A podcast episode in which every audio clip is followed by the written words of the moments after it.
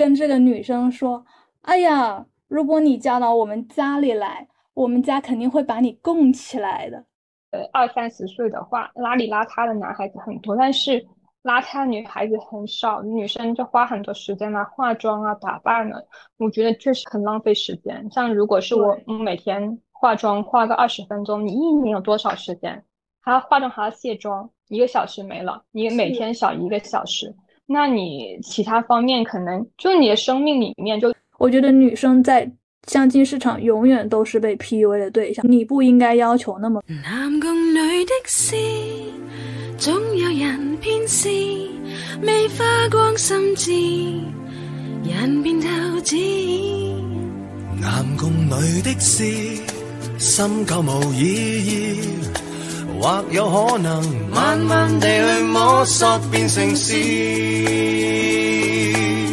欢迎大家来到珠江游泳场，我是小景，我是哈里安。然后今天我们开始聊一个奇葩的故事集，对大家都比较感兴趣的话题，就是我们对于网上或身边呃朋友说的一些奇葩的相亲故事。然后我跟小景聊天的时候，觉得非常有意思，就很有戏剧性，所以就觉得我们哎，今天来来聊一聊这个话题。对，这些案例呢都有点奇怪，是你们当就你们觉得是真的真的，你们觉得我夸大其词就是夸大其词，就不重要，就就大家都当我们就道听途说，就讲故事就行了。对，反正都是有一个朋友系列 啊。对，就是不管那个主人翁是不是我的朋友，我都一律会说我有一个朋友怎么怎么样。给，大家听个乐呵。对，那先从我这边开始，你说吧，开始你的表演。我这边的女生呢，大概是这样的一个图像，都是境外名校毕业的硕士生。然后学历还挺高的，家境也不错，然后都是白富美嘛。嗯，不能跟网上的白富美相比了，但是是还不错的家，就是不错的背景条件吧，这么说吧。就假设这个女生是个男孩子，他肯定很受欢迎。对，就综综合素质都很不错的。对，然后长得也很好看。嗯，所以呢。但是我们这边的，就是他们被相亲到的对象呢，都是啊，我我我从几个案例里面分了好几组，然后我就开始我的表演。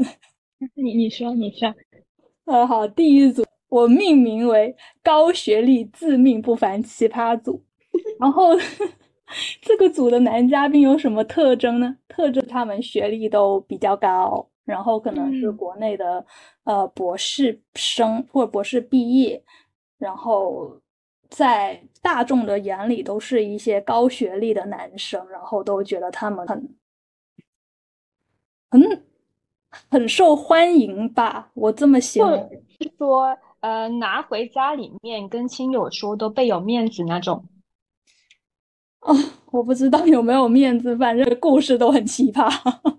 第一个故事，对，像像是那么呃条件那么好的女孩子，她们那那些介绍人都会介绍些怎样的男孩子呢？我觉得介绍人根本不 care 他们的想法，就是只是把他们当资源。嗯，对。然后第一个男生呢，就呃可能跟这个女生可能加了个微信，然后见面可能只见过一次面吧，然后。可能第二次见面的时候，然后就跟这个女生说：“哎呀，如果你嫁到我们家里来，我们家肯定会把你供起来的。”怎么供法？然后女生都惊呆了，就瞬间就惊呆了。然后我这个朋友呢，就开始翻白眼，然后就就心想。我哪用嫁到你们家就把我供起来？我们家也把我供起来啊！就是他是这么想的，然后就就就是男生就说就觉得就是他们女生最好的就是规格就是夫家给他们就是给他好吃好穿的，就这样子就已经很了不起了，是吧？反正就是附属性的那种那种属性。不，重点人家才见了两次，就 就很没有边界感啊，就很不熟，你知道吗？就是可能就稍微认识了一下，然后就开始讲这种话。他可能就是因为那个女生可能就是开车啊什么的都比较好嘛，然后那个男生就对他就比较积极。为什么会有这样呢？是因为有另外一个对比，这个男生呢又被介绍到了相同的一个朋友圈子的另外一个女生。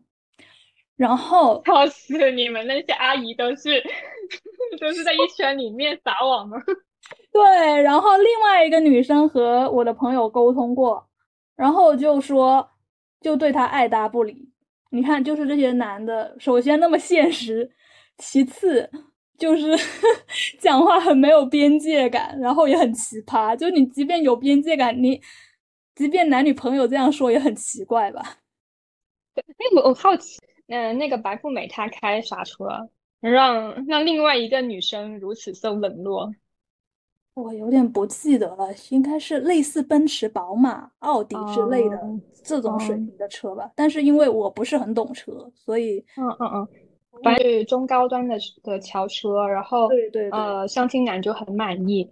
对，是的，然后我朋友就很无语。然后这这是这只是他奇一个奇葩故事之一，他还有很多一些更离奇的故事，但是就不归在这一组，因为高学历自命不凡奇葩组还有另外一个案例。你说，有另外一个案例呢，是通过家里介绍，然后可能男生也是个可能研究成果挺好的一个博士吧。博士的话，我们还是分层次的。就是 研究成果多不多？是啊，发多少篇论文吗？论文的规格是咋样吗？对对对对对，就是就是博士就是这么这么这么现实，就是你是一个 你是海博还是土博，然后你那个层次怎么样？你发的文章的那个质量杂志对。然后这个男生可能科研做的还不错，然后呢，跟女生呢就。可能就加了个微信，然后微信上呢，大家随便聊一聊，就是也没有见过面。然后呢，女生呢就可能不知道说起什么，说看个视频还是就例如说爱好啊什么，就不知道为什么就聊起了视频这个这个话题。然后男生就突然来了一句说：“男生化妆 unacceptable，就不可接受的。”哦，不搞笑吗？就没头没尾。然后，首先女生就觉得很奇怪。首先，只是起了个头，说，例如说平常喜欢看视频，然后不知道为什么男生就会立刻说到：“哎呀，那些视频里的男生都化妆啊什么的。”哦，我跟你说，一般这么说的人说。哦，我觉得那些男生过于看重外貌，那么他自己本身的外貌就就是缺乏可乘那种。对，对，应该是这样。但是因为这个女生和这个男生没有见过面，所以也不好说人家。就只是说，不管那个视频里的男生化不化妆，对吧？我觉得这个是别人的自由，你不应该没头没尾的就说人家说男生不应该化妆。我觉得男生。你喜欢化妆就化妆，不喜欢化妆就不化妆，就是干干净净、清清爽爽，我觉得就已经能达到一个平均水平了。对于男生来说，哦，这可不是干干净净、清清爽爽，已经是前百分之三十的水平。对不起，好的，我那个高高估了各位男同学啊。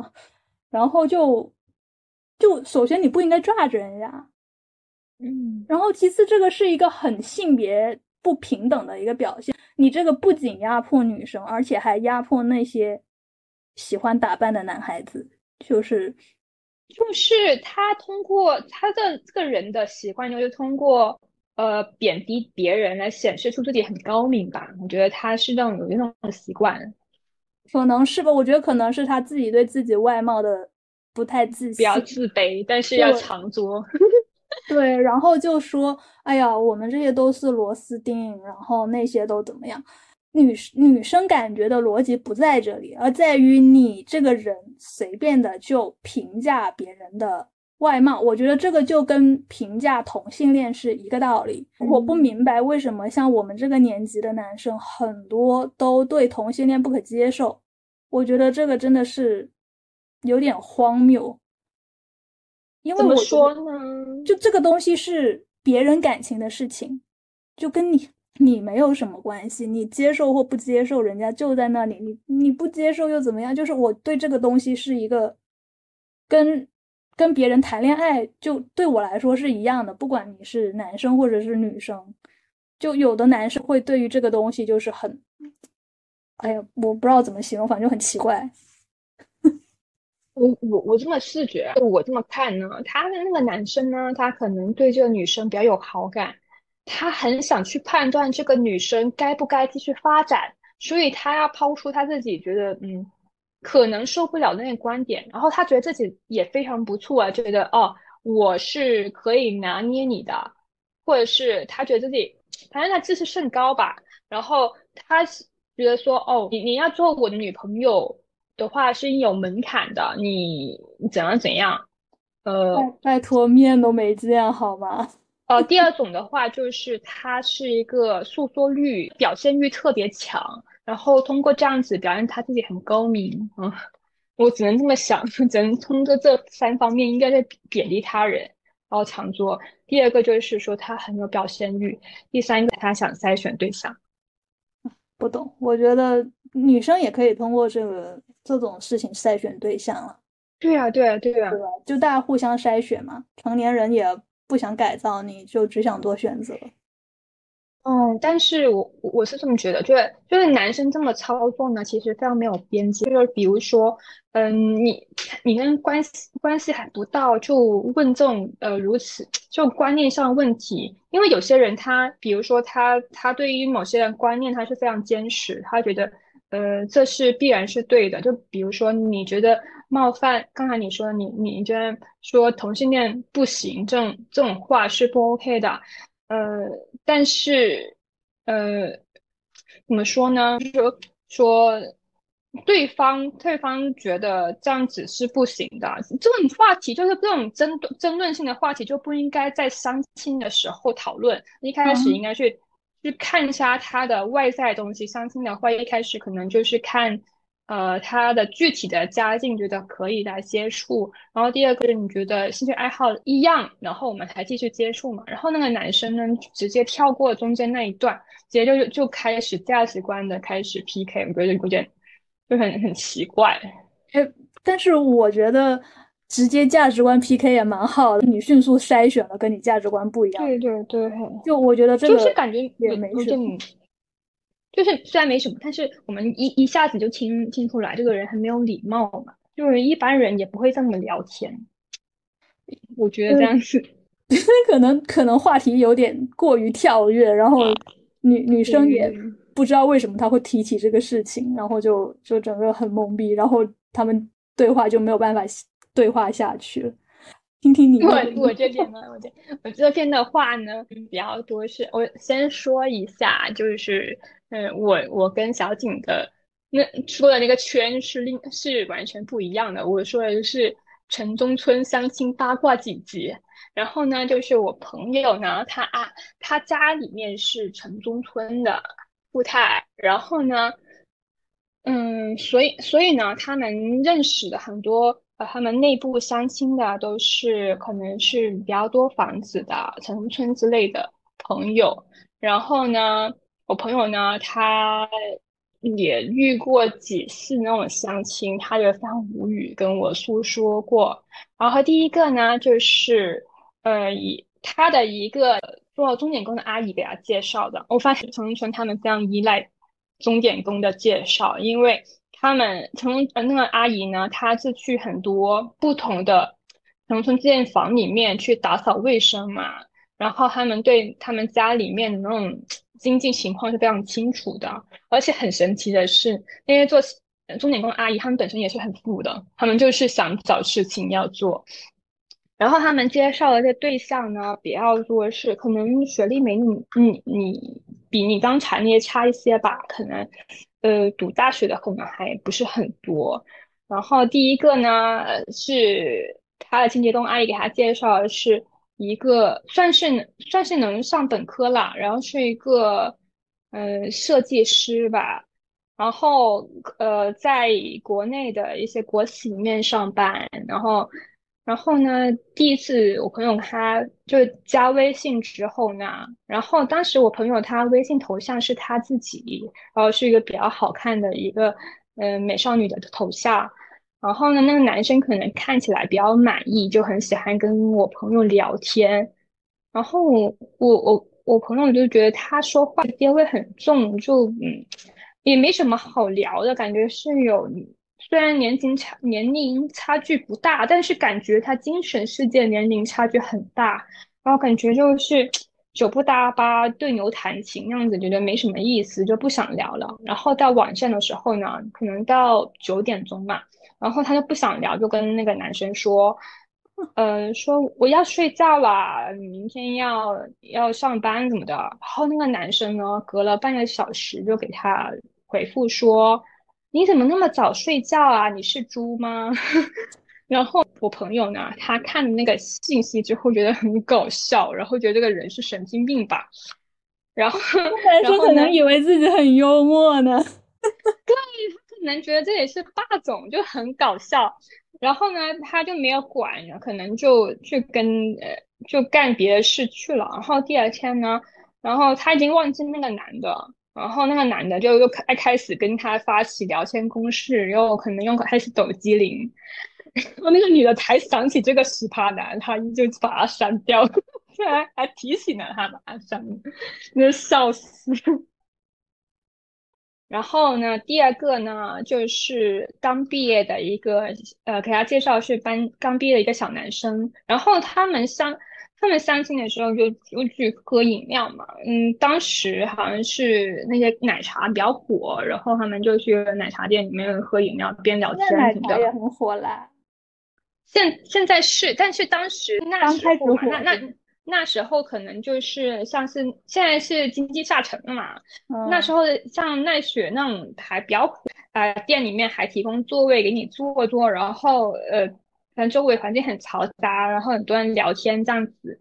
然后现在的话，可能就是一杯蜜雪 雪王，就就聊起来了，可能就有点不一样。嗯，然后呢，那那个女生呢，她就呃跟那个男孩子开始聊起来。男孩子呢长得还可以，然后可能家里面还不错吧。然后，但是他可能是因为是刚毕业，所以。就就可能精神上可能就没有什么社会经验，然后一开始可能觉得我朋友他，嗯，就就是就是比较好聊天，然后就过了没多久又开始跟他诉起苦来，就是说，哎呀，刚毕业去他他们单位是多么没有前途啊，然后他们领导是怎么把他戏耍呀，然后，呃，刚工作的那些小白遇到那些苦事都。都诉说给我朋友听，然后我朋友就 很搞笑，就开始给他做工作人际分析，跟他说应该怎么跟那个领导去交际啊，然后你跟他怎么就是附和一下就好啦，然后怎么跟那老油条沟通啊，然后以后怎么发展啊，然后 就很搞笑，然后赶紧去做了咨询回来。下次变成了职业发展规划的咨询，对对对，然后 就很搞笑。然后我我朋友呢，他他可能就是很友善吧，然后那个男孩子还很喜欢他，就有继续约。但是我朋友觉得这种，哎，不 不想再给人做免费咨询了，觉得心好累，就觉得自己本来放假也是想休闲一下，还要听人家诉那个苦，然后来。后来就作罢了，拒绝了几次就作罢了，就很搞笑。我觉得可能男生只是想开启一个话题而已，就是对，就没可能那个这个男生还 OK 的，可能是这样子。我听他讲，就是他起码愿意跟他分析，不是像第一个那样子就直接拒绝，应该是还 OK，只是说啊，还是心理年龄比较弱，然后没办法跟他并肩吧，可能就。就这个相亲就不了了之了。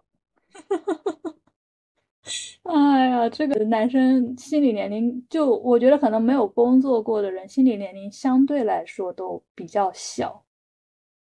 对一般人的话呢，就是相亲的时候会尽量说一点好东西。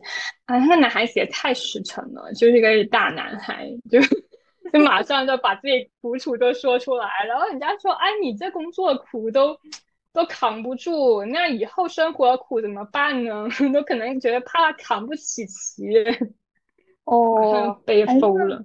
那那如果女生相亲的时候，例如说说自己工工作的痛苦。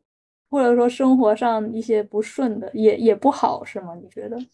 我我觉得是这样子，要看你跟他的就是关系怎么样啊。就是如果是你跟他已经聊了很多次了，已经起码算是个朋友关系，你跟他聊是 OK 的。但是如果是第一次，你是建立印象为目的的话，你要一开始就跟别人诉苦，然后人家觉得你这个人是不是爱诉苦啊？我的苦已经不够多了吗？原来会有这样的好的好的学习。第三个呢，就给我朋友介绍一个中专客服，然后他那个客服可能也是国企吧，估计可能是运营商之类，因为因为运营商客服比较多，然后。然后呢，那个介绍的那个阿姨就说：“哎呀，她是国央企，待遇特别好。”然后一看一聊起来，原来只是个客服。然后那个女孩子她她工作还挺好的嘛。然后一听觉得心里有点不舒服，但是都见到了，就觉得也嗯，可能就想挖掘一下会不会说有其他优点呢？那男孩子长得很高的，但但是长得不太好看啊。然后呢，我朋友就当时跟我说的时候，就说那那男生呢，就就开始聊他的那些客服的事情。但是聊天的时候觉得还可以，就是作为朋友应该是 OK 的。但是有很多恶习，比如说是啊，像抽烟啊什么的，他不太喜欢。嗯，然后说了很多之后，我朋友可能性格比较好嘛，然后，然后呢，那个男孩子看来也比较喜欢他，然后那个男生就问他说：“怎么，怎么他不太主动啊？像他们客服中心那么多女孩子啊，都好多主动的跟他邀约他怎么的？然后问我朋友怎么不就是爱答不，或者是就是嗯问一句答一句啊之类的。”然后朋友心里想，就是说，哎呀，真的是，可能生活经历有差距吧，然后确实聊不太起来。可能是他能包容那男的一部分，但是他想谈论那部分呢，男男生可能接不上，然后就他也不想 不想理了。但男生还是很喜欢，就一一就一直就是。直接去他单位让你去接他，然后我朋友就就很无语啊，他觉得哎呀，都不知道怎么办。后来还是直接跟他婉拒了，是这种情况。反正好像他就跟我说，他城中村的那些认识阿姨给他介绍了好多都是嗯中专、大专的男生，然后他有点不高兴，因为他觉得他自己。费尽心思考了个二幺幺，然后原来他在阿姨心中是一样的。哎呦，我跟你说，不要不要说你这个朋友是这样，我的朋友也是这样，就是刚刚例子里面的其中就那其中一个女孩子，她也是被她家里介绍说相亲对象是有专科，而且她是个硕士生，哎，嗯。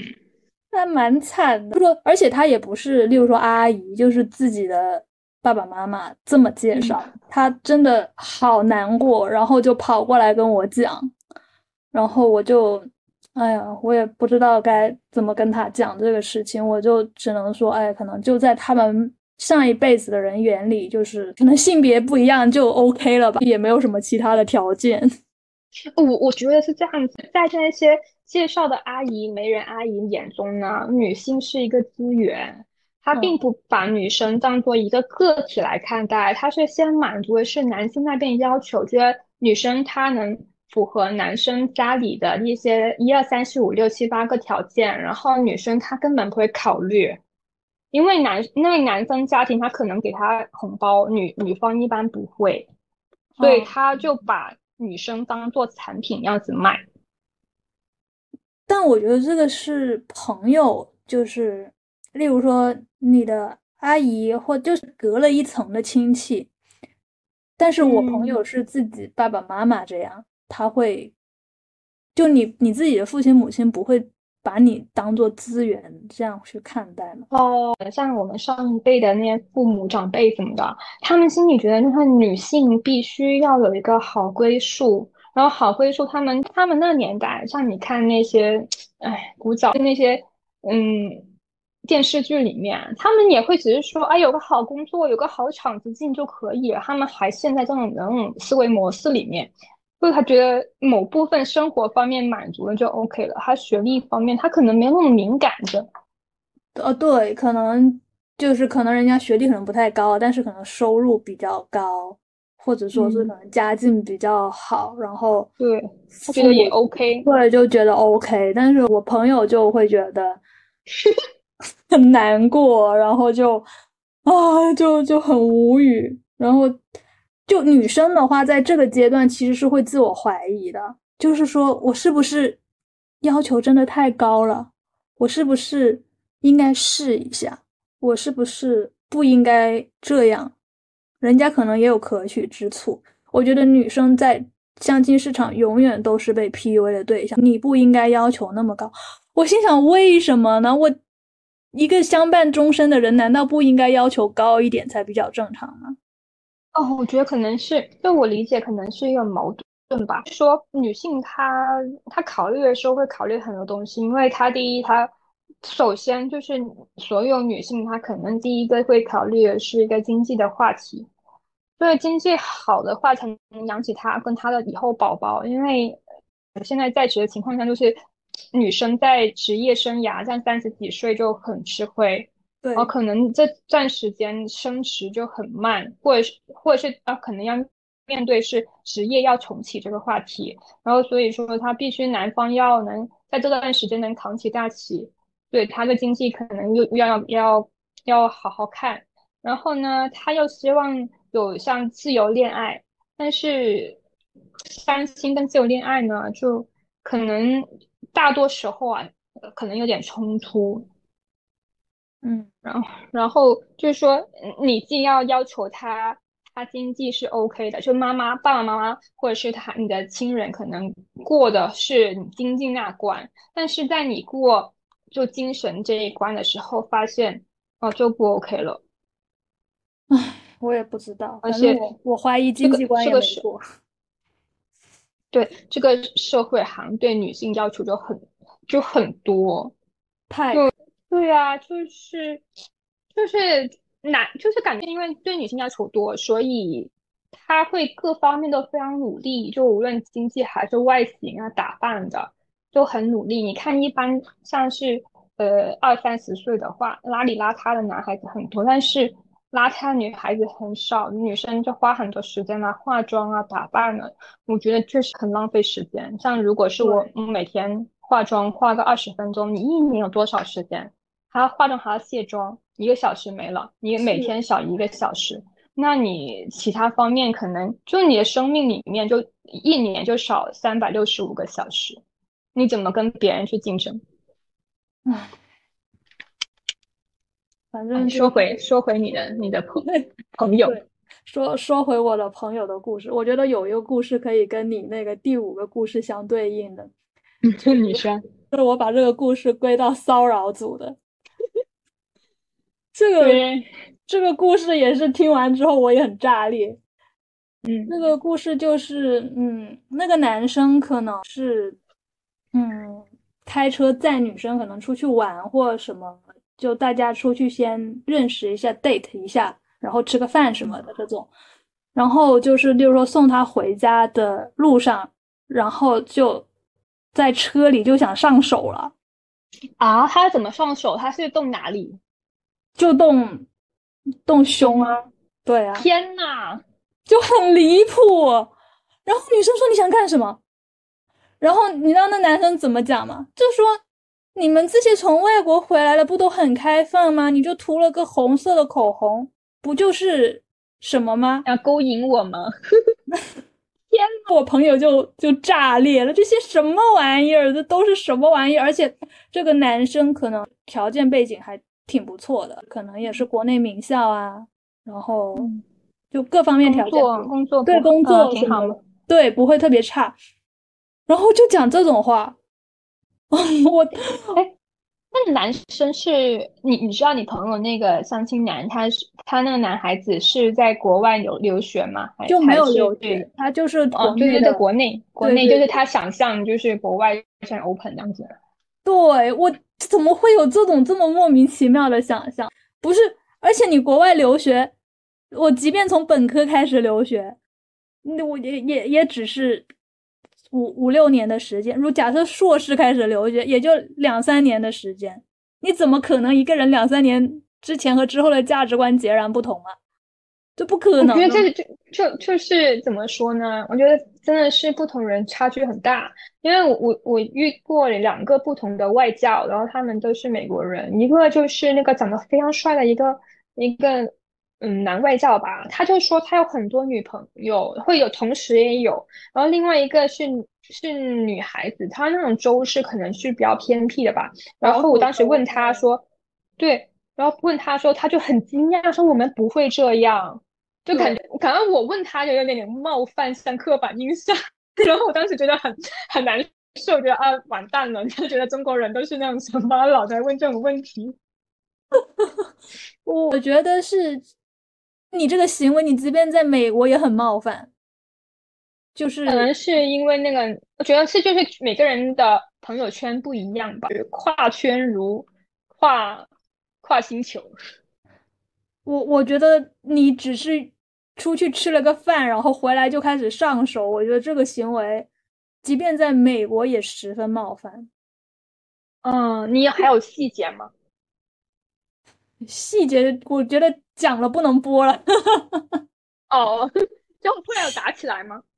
那也没有，就女生的话，当时就很尴尬，然后就就说不是，然后拒绝了，然后就就然后接着就回家嘛，然后就再也不跟这个男生联系了。这个是爹妈呃还是亲友介绍，还是说就是朋友同学介绍的？应该是亲友介绍的。亲友介绍也上手啊？对呀，就这也太夸张了。对呀，就很离谱。我要说这个呢，就是就是我这个朋友呢，他这个是朋，可能是朋友，可能比较远的那种朋友介绍的。然后那个是一个小帅哥，也是从从外国留学回来的，可能就是那种水硕吧，我我我怀疑，长得挺帅的。然后喝过几喝过几次饮料，然后他单位可以是大厂吧。然后呢，就喝过几次饮料之后，那知道我朋友是牡丹，就吃完饭之后就暗搓搓就开始暗示什么时啊，一开始是暗示，后来就就就问直接问什么时候开房了，然后我朋友就很惊讶，说什么玩意儿，就而且还很很平时就是你你说啊，可能也也有上手，可能就是没有摸胸，可能是我我想想啊，他他。他就会说，我朋友就会说，呃，有有有有强吻他之类的。当时他可能 男生可能真的是帅，然后可能确实是聊天也很可以。他当时觉得有好感，然后接吻这个东西就算是动情了嘛，也没有太拒绝。但是后来就问他什么时候开房之后呢，他就有点 不太想搭理那个男生了。他后来觉得，就后来那个男生。就是感觉就是可以很久一段时，间到一开始那种频率去去去跟他聊天，然后他觉得这个人应该是在钓鱼，后来就放弃了。啊，我我我觉得，唉，大家不管怎么样都是在国内受过九年义务教育的，就能不能？就对这个问题，管住自己的手脚，还有下半身，管 好自己的手手脚脚以及嘴巴，这什么玩意儿？真的是啊！就如果是你确定关系，我发现就是这种这种男生，他那种想法都是他不想给你确定关系，然后就好以后甩掉，好养鱼之类的，就一开始就动手动脚，就说明他本来就不尊重那个女孩子呀。对。我我觉得这个和你怎么说呢？你正常认识，对吧？互有好感，我觉得还是不一样。就相亲，大家目的性不管有没有，都是有的人很明确，有的人不那么明确，但是都是有一定的意向的，然后才会相亲嘛。但是啊，我我觉得你这样做的话，实在是太离谱了。但是我我觉得有个问题就是。我觉得国内确实也没有 dating 的文化，先大家了解一下的这个过程，就是大家对这个过程是很模糊的，就大家不知道不知道这个度在哪里。我我我自己理解，还有我身边的朋友理理解，就是我反正我觉得我身边朋友跟跟我理解都是差不多，都是觉得相亲是交朋友一个手段。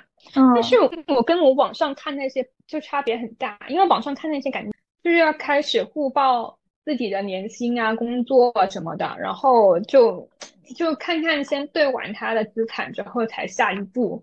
我还目前 身边还没有碰到这一类的，但是我看我发现我看网上还挺多这一类。我朋友碰到过，仔细问他感情经历的。哦，那那那还不是那么经济方面还没有那么夸张。哈哈，情感方面就是，例如说是那个什么艳姿是吧？我我可以这么理解吗？会，可能有些男的自己又爱玩，但是他又很在意女孩子的情况，然后他们可能有差女情节，就很矛盾。就是越是浪的男孩子，越要求越多。我我我觉得是越不行的男孩子越有这样的诉求。对 对，他可能他接触的女孩子是都是那种人。他觉得女生可能都不一定会太尊重自己，所以他会在意一点。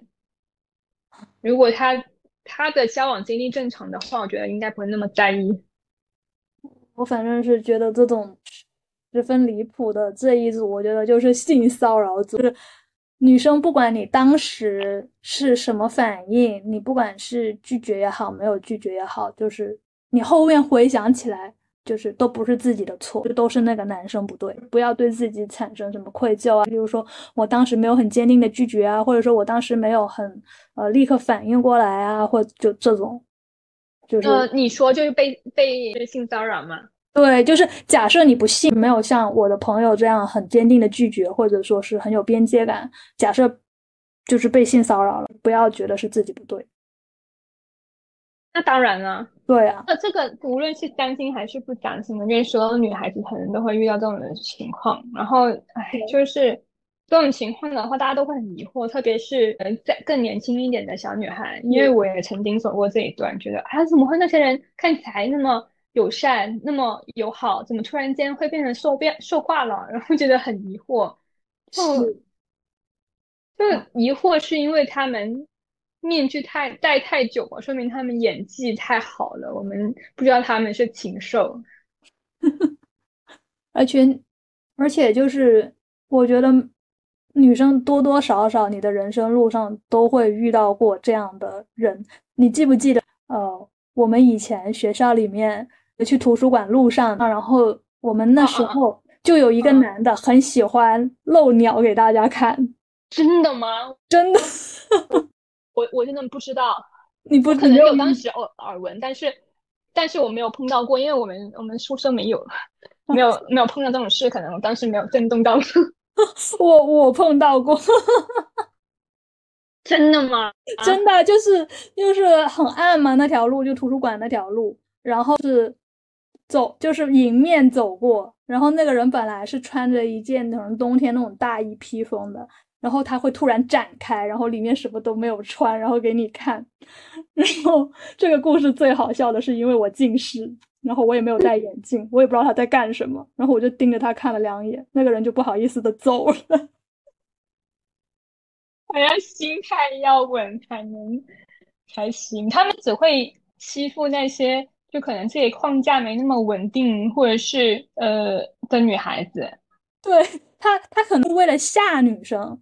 然后就是为了让你尖叫啊什么的。我跟你说，我以前上学高中的时候上学就碰到那种贱男，他就贴着贴着你，然后将自己就是生殖器官就贴你你屁屁，然后他们还勃起怎么的，感觉就是就很恶心。然后当时年纪小的时候，当时还不敢吭声，但是后来现在我感觉就年纪越大，可能越能保护自己。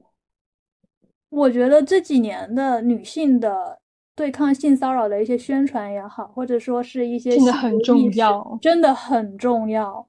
我我觉得起码像我的呃师弟师妹，就是他们可能是，就是他们已经很有这种意识了，就是呃，反正你不会归归因到自己的错误，反正错都是那些自己曾经是想要犯罪的人，他们才有错。对，而且他们对那个男性、女性的那个权利结构是很很敏感的，就是他一下就是，例如说，呃，我有个同学可能毕业了，是个男生，然后那个什么老师就开玩笑嘛，说要介绍给师妹，然后师师妹就立刻拒绝了，说不行，他这个人就是这个师兄以后要做老师的，我们是不合适的，就是老师和学生之间的权利关系，就是我的师弟师妹们都拎得很清楚的。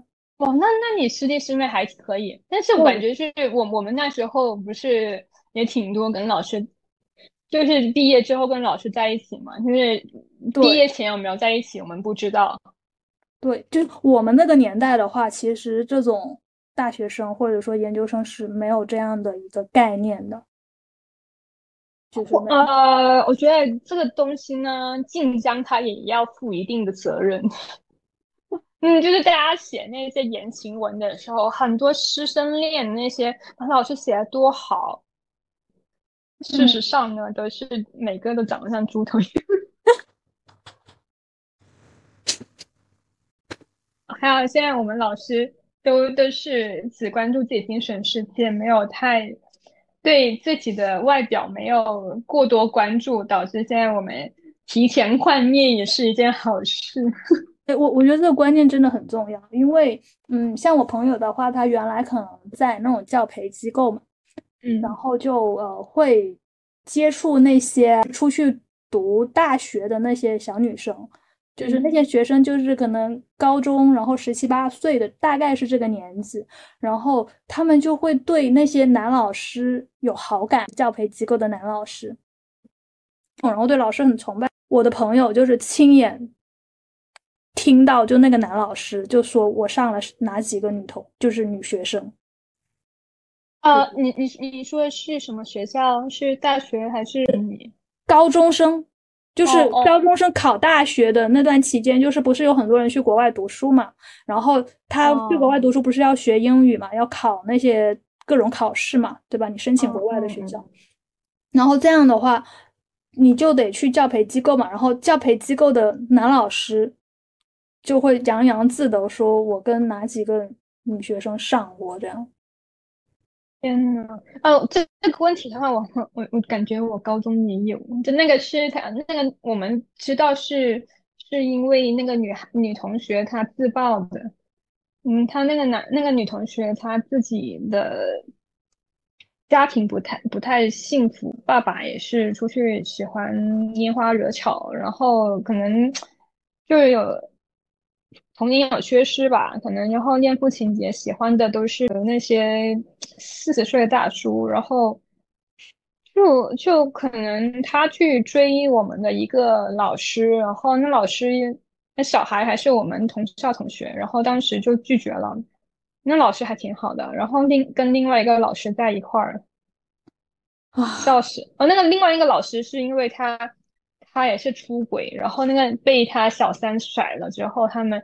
他们养情伤之后同病相怜，然后搞在一块。当时我很震惊，那这个事情是是那个女孩子她在宿舍里面说的。然后呢，说完之后呢，嗯，可能一传十，十传八，然后大家可能那女女生之间可能都知道。但是，哎呀，这种东西的话，只能说一个愿打愿愿挨吧。然后后来，我觉得这个东西，就你假设是在校师生的话，我觉得这是违反师风师德的。他肯定是，只是说我们当时作为学生的话，我们不可能去冒风险去举报这件事情，而且他还是对自己亲密舍友说的。然后我，嗯，我们肯定知道，就听就吃瓜而已，可能他不会不会去跟别人再提这件事。然后后来后来他好像那个女孩子也换了好几个那好几个那些年纪大的那些男朋友，后来可能就就算一一个过客吧。然后可是这件事情当时我听着很震惊，觉得可能也是就是老师作为他是。在在特别是住校的时候，老师跟学员关系，他有这种上位者或者是那种长辈那种姿态的话，他可能就在心理上占尽便宜嘛。女生的话，可无论是多么成熟，一个中学生他都没办法成熟的去处理这件事情。对，所以我觉得这种事情，你责任肯定是在老师那一方的，就是不管怎么样都是老师的问题，你。即便女生喜欢，不，即便那个学生喜欢你，你也要懂得拒绝，不然的话，就是。但是我们那个年代的同学其实是没有这个概念的，只是说，像我的师弟师妹们，就是像现在的小孩子，他们就有这样的概念了，就都会知道说这个是不合适的，然后这个东西是要拒绝的。那你想想嘛，我们童年热爱的《摩卡少女樱》里面也有一个师生 CP。还有 还有谁呀？就小英呢？他的爸他爸妈也是一对啊，也是师生啊。救命！然后然后他的同学也跟他们班主任一个一对啊，就有两对。救命！三 CP，那对我们的童年也进有很大的影响。就小日子这方面，可能他们对于他们的 sense 是有有滤镜的。然后比我们这边还要夸张，那不要说房房思琪那些东西了，他们离靠小日子那么近的话更加严重。啊！救命救命啊！对，所以说我都会跟我那些年纪比较小的妹妹，就是都会强调这一点。我说，你不要觉得你的老师很厉害，等你读完大学，你有他这个阅历，你会比他更厉害。我我我现在想就觉得，就是我现在觉得我们老师还挺厉害，但是说你厉害不是我要爱上你的一个理由，对，就是说他只是一个职业，他他他靠这挣钱，他肯定是有特长的，他能才能吃这口饭，但是吃这口就就等，比如说是那清洁工他们扫地很厉厉害，你会因为这个爱上他吗？就不会呀。或者人家做奶茶很好喝，你会因为奶茶爱上你那个奶茶店的小哥吗？也不会啊。嗯，就但是我觉得可能青春懵懂的时候会有这样的一些想法吧，就是就就确实是，就是说在精神上就是对那种视差就会带来一个对一种错觉，或者你会觉得这个人很厉害，所以我喜欢他，但是。就是要有一个另外一个人告诉你说，你以后也会这么厉害，你以后会平视他，然后你再来回看你当时对他的崇拜，其实也就那样。就你在考虑说是不是喜欢这个人，或者是说，就其实我觉得过几年之后就没有这个人了，因为因为过了几年之后，你的大学生活啊，或者你的工作，就其实你可能已经远离了那个环境了。对，这个环境很重要，很多就跟上司搞在一块也是这个意思。因为他掌控，就是也是权力视差的问题。对，但这个是，嗯，但是这个问题是另外一个问题，因为呃，工作之后大家都是成年人，嗯，就是你自己有选择权。对，但是你想说是，呃，高中生的话，其实你是未成年的嘛？就是对，就是就是还是个喂饱的问题。说你要做未成年的一个工作，你这本人的要求可能要更高一点。对对。哎，我们要离题 万丈，好离题。好的，我们这里可以说，我我们我们这个呃 topic 呢是分两个，就一个主要是说相亲，第二课就是说到其他的一些心得。没有关系，这个故事还能拉回来。我们我们从骚骚扰组讲到了那个骚扰的事情，然后以及讲到了两性关系中的权利关系。然后，嗯，还讲一些比较轻松嘛，就比较比较好玩的那些奇葩故事。在在对刚才说嘛，职业这件话题，那我也分享几个跟大厂的相亲实录吧。嗯，除了刚才那个大厂的小哥呢，还有一些就是呃非常好的学历，呃清华、北大、复旦啊，或者是其他那些名牌高校毕业的小姐姐，她们因为。因为前期呢，女孩子们她们还是一一心搞事业，但是我发现说，呃，女性的事业跟感情就很难去同时兼顾。一般的话，就是全身心投入工作的女孩子呢，她们可能就就跟结婚这事，可能就要擦肩而过了。因为你你想好搞好自己的事业，起码你要奋斗到三十几岁。然后呢，你你回头想说，哦，我搞得差不多，或者是相对稳定一点呢，我想去搞我感情这一块的时候呢，你相信市场就会以。年龄或者是其他的眼光来看待你，要将你待价而沽。呃，比如是，哎，反正我以前一些，就是我一些同同事小姐姐她们，哎呀，就是她们年纪差不多了，然后就跟跟自己的同事们可能聊天的时候也会说，哎呀，是不是有介绍的帮忙介绍啊？可能就说这一嘴，然后给他们介绍都是一些离婚的一些总监 leader 之类的。哎呀，而且我。就说一定要对大厂的那些人是不要有滤镜，就是我要提提醒大家的，嗯，因为大厂男跟其他男的并没有区别，哎，他们可能觉得自己的工资比较好啊，然后看起来比较光鲜，然后他们的一些缺点会更加暴露出来，反正就比较多是一些同事发展比较好的。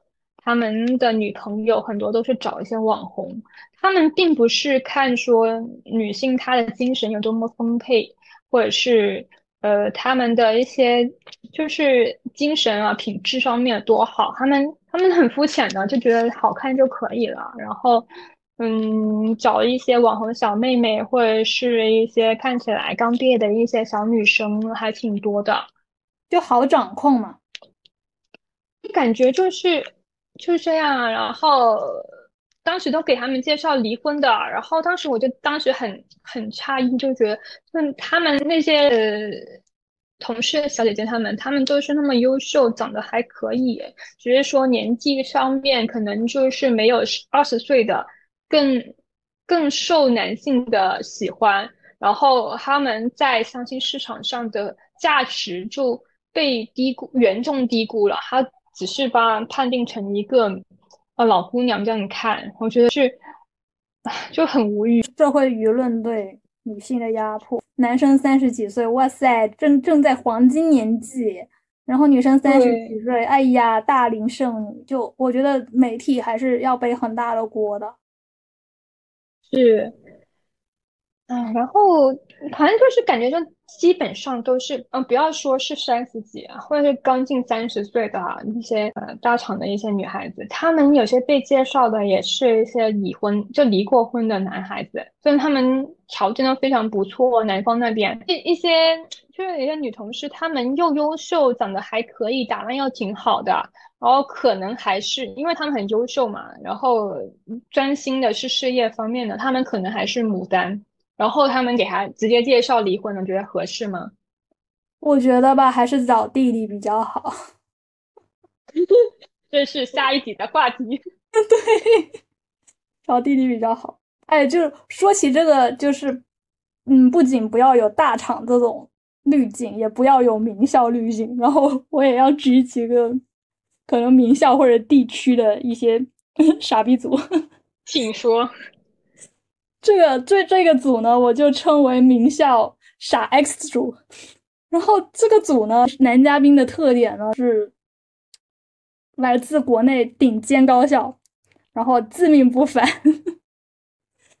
然后呢，这个故事他为了彰显他是这个学校毕业的，然后就带那个女生特地去那个学校里面喝咖啡。什么学校呀？就清北这种水平的学校，有什么好喝的哦？我就真的没什么好喝的，因为因为那个女生她对咖啡很有研究，觉得这这里面的破水有什么好喝的，她心里就这么想的。然后那个男生可能还因为通常学校都比较大嘛，然后你进去的话你也不可能开车嘛，就就走进去都好遥远。然后女生心里就哦什么鬼呀，还不如星巴克。就我觉得你你说那个清北的那必然是想要炫炫他的学校的。清北的肯定是特地带进去的，也不是成长的地方，因为那个也不是清北本的。如果要这么鄙视的话，啊，我我跟你说，是，我认识挺多人的，然后很多是成都名校毕业的，他们的头像是清华北大的。你。就很多人喜欢那个微信后面名字写 PKU 啊，聚聚一下北大，是吗？啊，就微信名字后面一一杠，然后 PKU，或者说那个那个微博的那个名利 PKU 这样。天呐，我那我想问一下，像香港的大学会这样子吗？香港的。好像有的也会，但是大家也就那样吧。我不知道，反正我不知道那些人怎么想。我我跟你说，真的是我我朋友他是金融圈的嘛，就很搞笑。说哎呀，反正他们也是很多留学回来的，然后去那些金融机构里面上班。然后呢，那些人呢都是清华毕业的，然后他们只觉得清华牛逼，然后其他国内的是傻逼，然后其他的。地方毕业的话就受尽歧视，然后，然后我朋友他他又是英国的什么大学的吧，然后他们可能被当成水硕，他觉得英国只有剑桥、牛津才是 OK 的，其他的话都看不上眼，然后他们觉得全世界只有可能只有哈佛、剑桥，然后 牛津和清华。有有一说一，港大和港科大，还有那个那个新加坡那那几个学校，还是比清华好一点点。嗯，就说明他们是混圈的嘛，基本上都是抱团嘛，所以他们才会搞成这样子的那排行榜。哎呀，真的要笑死了。反正我觉得学历不是那么重要，你只要。读读读过个本科，我觉得就差不多了。但是不要就没有我我我也认识那些可能连本科都没有的，但是他们非常优秀的人，他们人是有人格魅力，然后他们就待人接物啊，还有各种礼仪都非常妥当。然后这种的话，觉得其实他即使不是名校毕业的话，大家也会非常尊重他。真正那我要举一个贬低学历组。好好，然后就说：“哎呀，你你这种啊，都都是死读书的呀，不会这么讲你。”这种话，我我的朋友既在相称相亲的男生那里听过，然后可能也在朋友朋友里面听过。那些学校不是很好的那些儿童的玩伴的那些耳里面，也会听到这种话。啊，这个这个跟我我真的这么说，它跟学校好坏是没有关系的。像是我这种。学校也没有清北那么厉害的，然后呃有一些根本不念书的一些认识的亲友吧，他们的爸妈可能有时候也会说，哎呀，就意思，因为我有时候跟他们也跟长辈没什么好聊，可能手里面可能哎反正没事吧，又不想去搭话，然后就可能就看书呗，然后就会就说，哎呀你怎么死读书之类的，我就直接会受到这样子的评判。哦，对。我觉得跟跟跟学校还可能没有太大关系，因为他们子女压根儿不读书 所以觉得他觉得这样子是不正常的，觉得爱看书这个是一个，或者是爱研究，就就不是一个他们觉得不是一个生活的一个表现。对，我觉得这这一组，我觉得是就死死读书这个词，我觉得是很广东，我不知道其他地方有没有这样的说法，但是。这个说法，我他们他他们有，但是可能不是这样子说。对对，不是这样表达，主要是说什么就是什么掉书袋啊什么。嗯，对，可能用别的词，但是对，可能其实自己子女读书读的不好的家长都很爱用这句话来 PUA 别人的小孩。对，哦，对对对，我还想起一件事情很搞笑，我我还挺小的时候，然后可能在上高中嘛，然后。可能当时就上高中的时候呢，然后我邻居他他们家花了好多钱来来补习，然后然后我好像我一分钱都没有，没有怎么花吧，可能就偶尔可能上个兴趣班呢，可能我当一个社交场场所来来看待吧。其实当去到也不是真的学习，可能也就玩。然后他他觉得说，哎呀，我花好多钱啊，说就觉得很就以为我我们家会花更更加多的钱来补习，但其实是并没有。对，我觉得我们那个年代不存在说你花钱 你成绩就会好这件事情。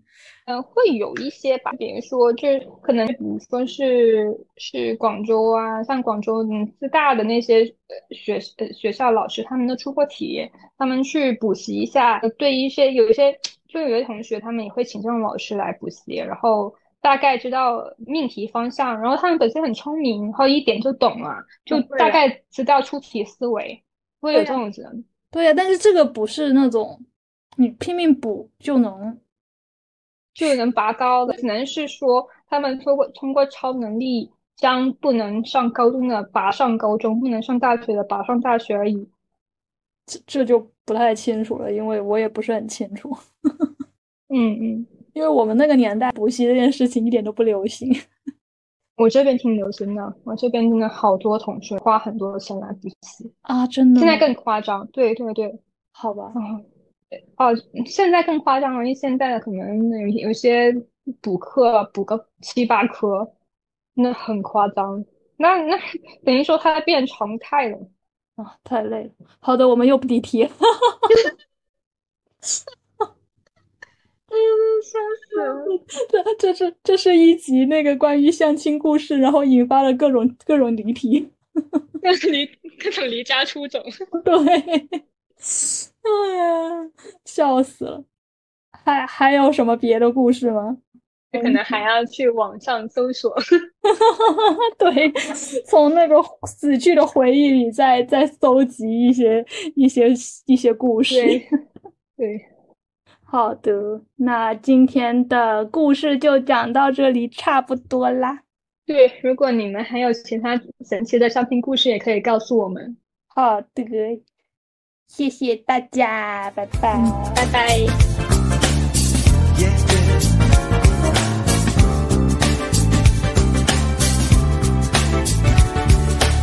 恋爱不见得叫人坐不安心，怯慌，没耐性预计失望。